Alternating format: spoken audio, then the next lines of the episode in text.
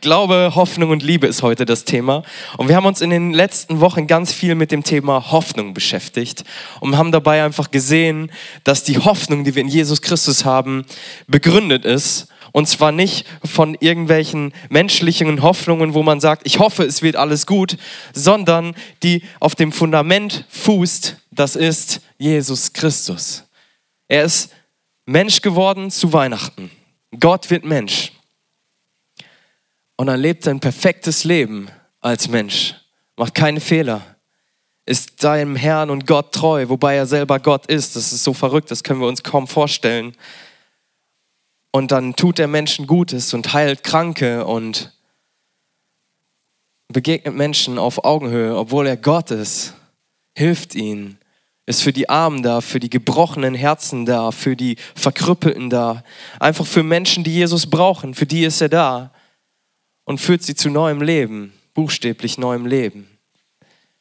Und wenn du dich heute Morgen so fühlst oder so bist, dann ist Jesus auch für dich genau da hingekommen. Zu Weihnachten ist Jesus Mensch geworden, für dich. Und dann stirbt er an einem Kreuz für unsere Schuld, damit wir wieder mit ihm Gemeinschaft haben können, damit wir wieder mit ihm ein ewiges Leben haben dürfen. Und dann steht er von den Toten wieder auf und hat ein für alle Mal gezeigt, ich bin stärker als der Tod. Der Tod kann mich nicht halten. Ich stehe einfach wieder auf. Und hat damit gezeigt, dass er tatsächlich die Kraft und die Macht hat, uns ewiges Leben zu schenken. Und dann geht er zurück zum Vater und sendet uns seinen Heiligen Geist.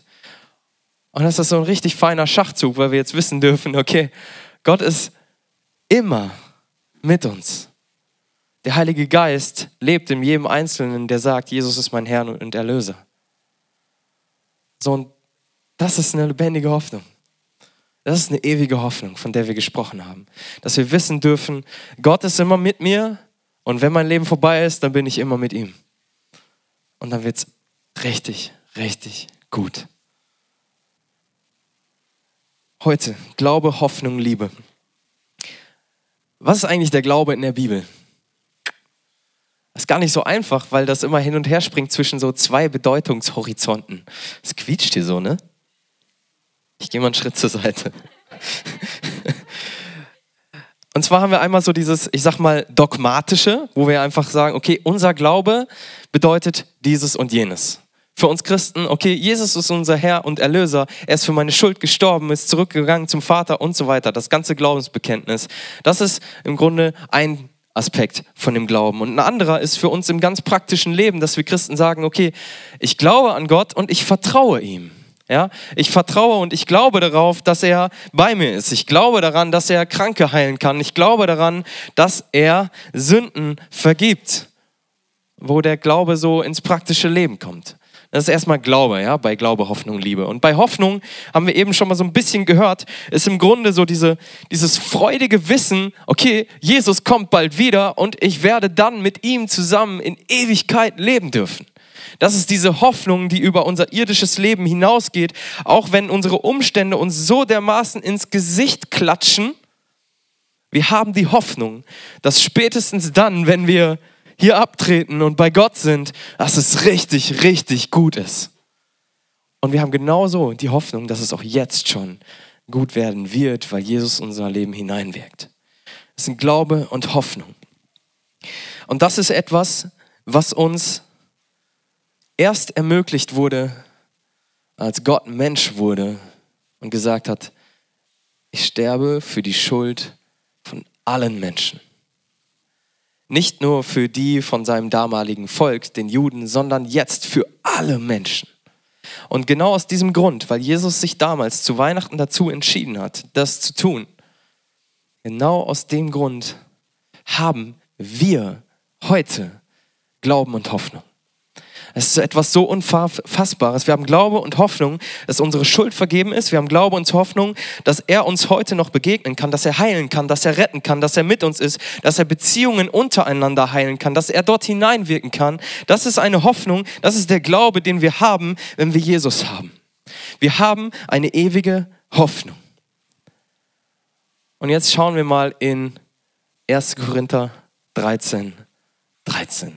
Wenn ihr eine Bibel dabei habt, holt sie jetzt raus. Wenn ihr ein Handy dabei habt, dann holt gerne die YouVersion Bible App. Kann ich nur empfehlen, raus. Wenn ihr die noch nicht habt, aber ihr habt genug Datenvolumen, dann ladet sie euch jetzt runter.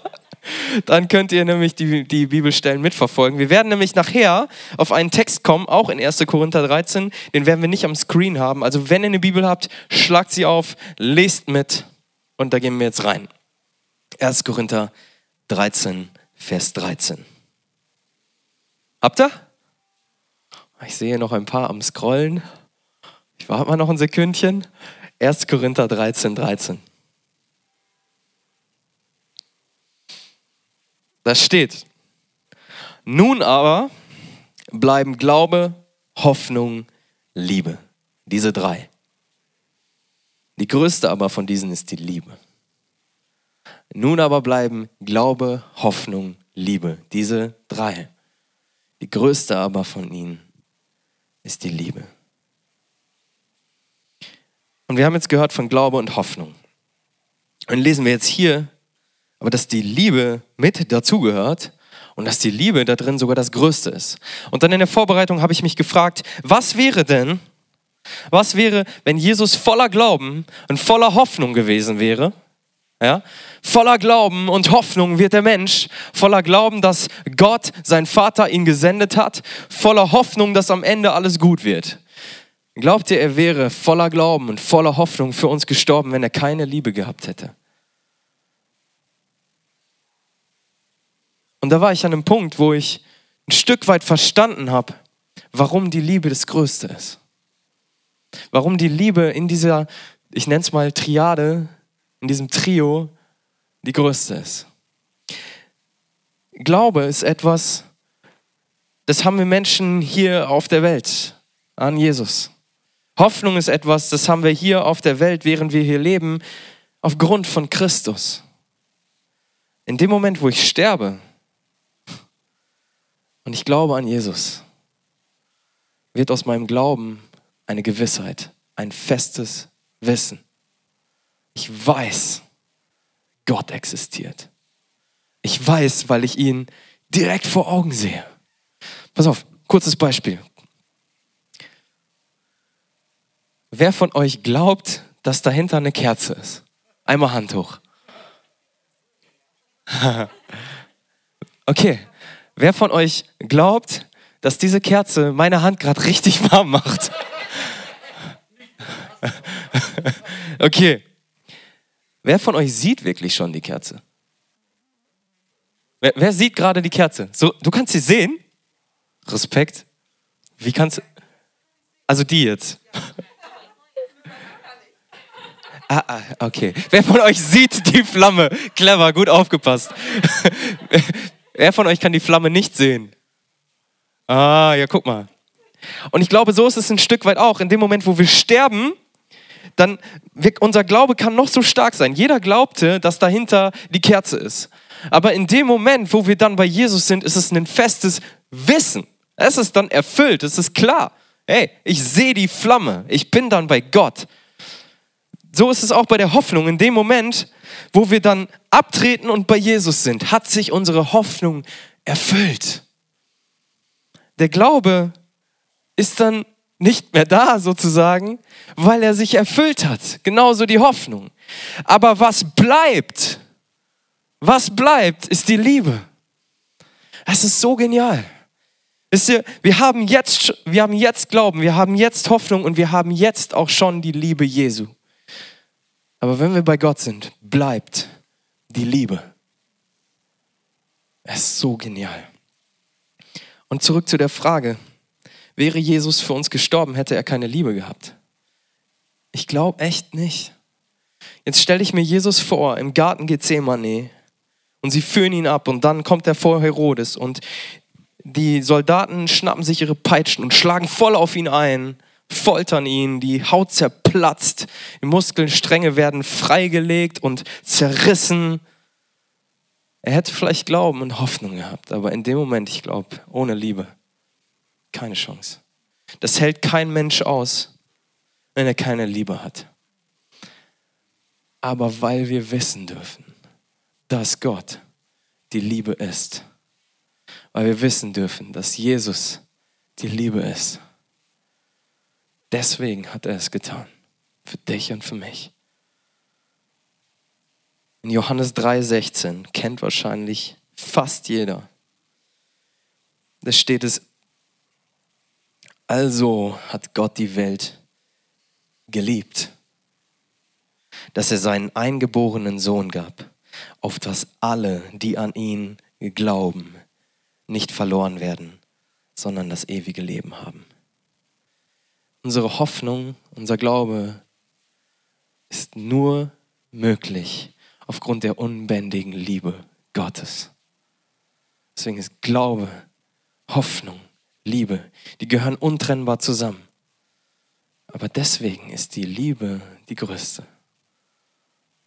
Kann man so verstehen und einordnen, oder? Bevor ich uns in ein Beispiel hineinnehme, wie wir als Christen mit der Liebe umgehen, will ich uns nochmal vorlesen 1. Korinther 13, die Verse 4 bis 8a. 1. Korinther 13 ab Vers 4.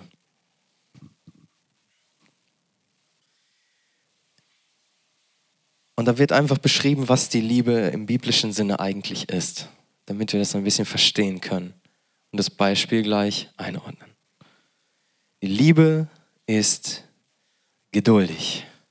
Wer von euch hatte diese Woche Probleme mit Geduld?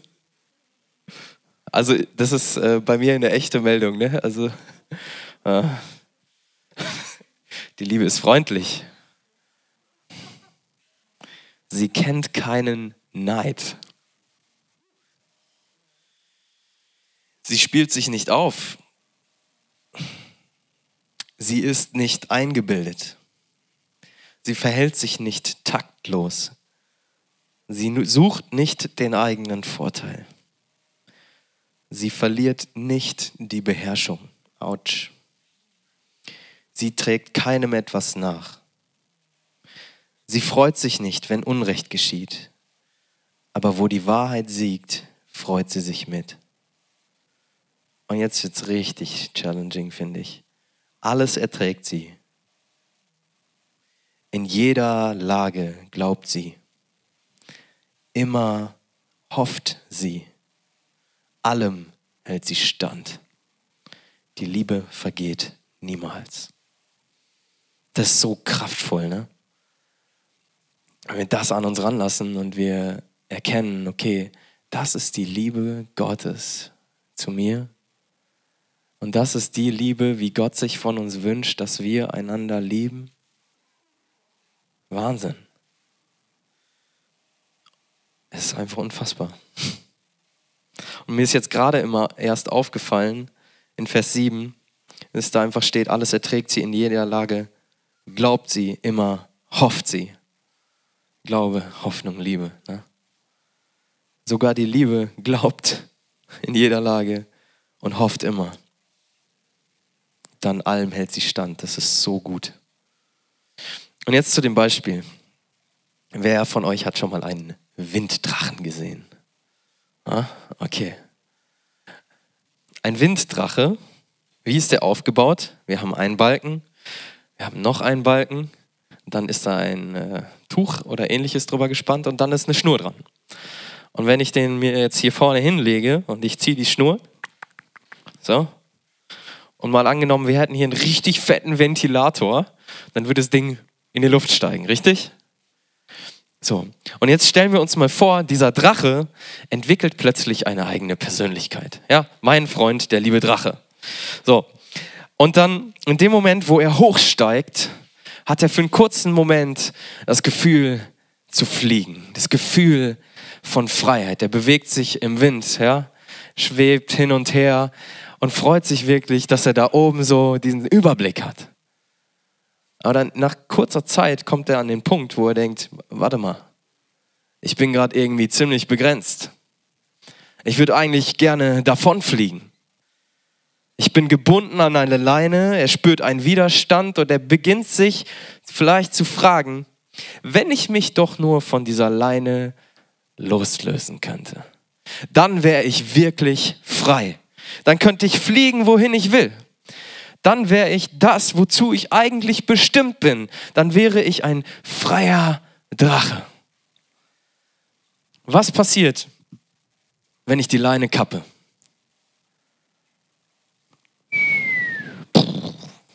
Genau das passiert. In dem Moment, wo ich die Leine durchschneide, fliegt der Drache schnurstracks zu Boden und zerschellt. Er geht einfach kaputt. Und von Fliegen und Freiheit ist gar nicht mehr die Rede. Und ich glaube tatsächlich, dass diese Liebe, von der wir gerade gehört haben, wie diese Schnur ist. Wie diese Schnur in dem Moment, wo wir an dieser Schnur bleiben, wo wir da drin bleiben, da, haben, da sind wir wirklich frei. Da können wir fliegen, da sind wir in unserer Bestimmung unterwegs, da sind wir gut mit Jesus unterwegs. Aber wenn wir uns davon lösen und für diesen kurzen Moment denken, okay, ganz kurz bin ich frei, werden wir relativ schnell fallen und am Boden zerschellen.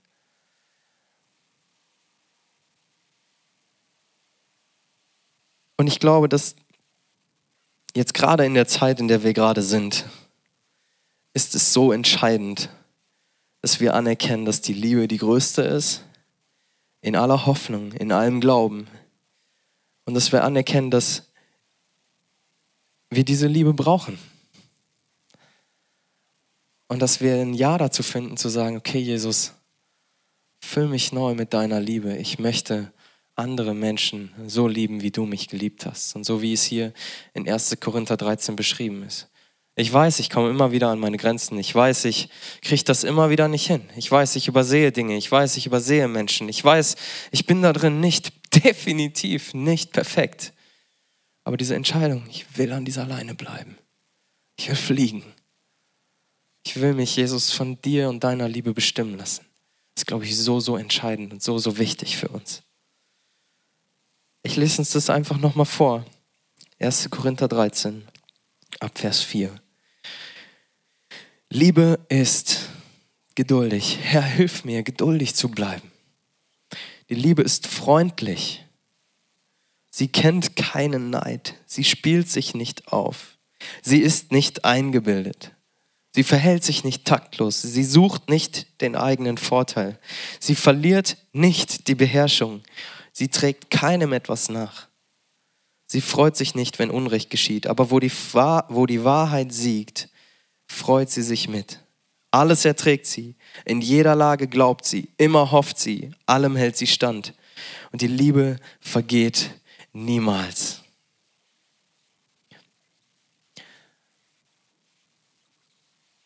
Ich glaube echt, wir brauchen diese stabilisierende Kraft der Liebe in unserem Leben. Und ich habe mich so gefragt, was sind Glauben und Hoffnung ohne Liebe? Jetzt mal ganz konkret. Was ist mein Glaube ohne Liebe? Wenn wir anfangs gehört haben, dass der Glaube auf der einen Seite ist so, ja, so diese Dogmen von unserem christlichen Glauben, was da alles so dazugehört, und ich dabei keine Liebe habe, dann bin ich ganz schnell dabei, dass ich andere Menschen, andere Christen, andere Gemeinden verurteile, weil sie nicht richtig glauben. Wenn ich das tue, habe ich das Band durchgeschnitten. Wenn ich, andere, wenn ich etwas bei anderen sehe, was vielleicht nicht richtig ist, und es einfach nur den Leuten vor den Latz knalle. Wenn ich etwas sehe, und wir sollen ja auch aufeinander hinweisen, dann wie? in Liebe. Immer. Immer in Liebe und immer um den anderen ringend, um ihn zu gewinnen. Was ist meine Hoffnung ohne Liebe? Wenn ich darauf hoffe, dass ich irgendwann bei Gott bin, aber keine Liebe habe, dann sind mir die anderen völlig egal und ich lande in Egoismus. Es führt zu Spaltung, Rechthaberei, vielleicht am Weihnachtstisch. eiskalte Richtigkeit, Hass gegenüber Andersdenkenden, wie auch immer. Gerade in der jetzigen Zeit. Ohne Liebe verlieren wir sämtliche Stabilität, sämtliche Ausrichtung, sämtliche Orientierung. Ohne Liebe verlieren wir alles. Und das können wir nur aus der Kraft des Heiligen Geistes. Und deswegen sagen wir, Herr, fülle mich neu. Weil ich weiß, ich brauche dich. Ich weiß, ich bin abhängig von dir.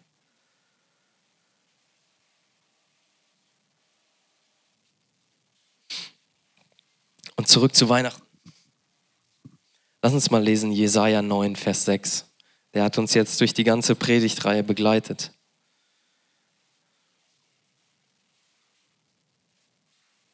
Es steht in Jesaja 9, 6.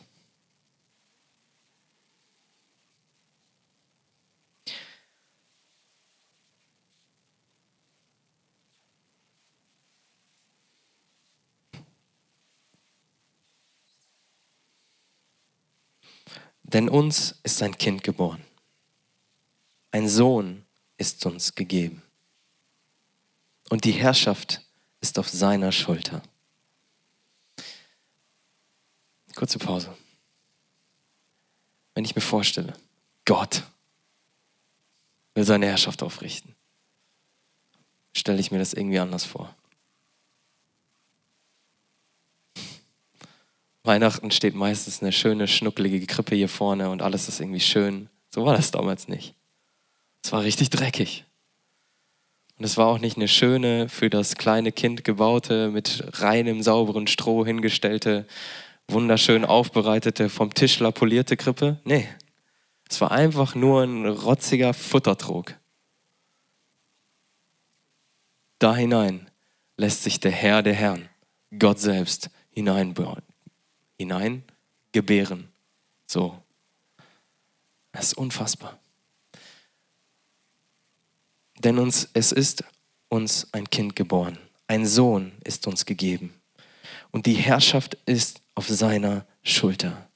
Er heißt wunderbar, Rat, Held, ewig Vater, Friedefürst. So wird Gott Mensch aber so eine Perspektive steckt da drin. Dass er, obwohl er sich so klein und schwach macht und uns auf dieser Augenhöhe begegnet, dass er dennoch fähig ist, zu herrschen. Die Herrschaft ruht auf seiner Schulter. Dass er dennoch ein Ratgeber ist. Er ist bei dir. Dass er dennoch ein Held ist, ein starker Held. Und dass er dennoch ewig Vater ist und Friede führst.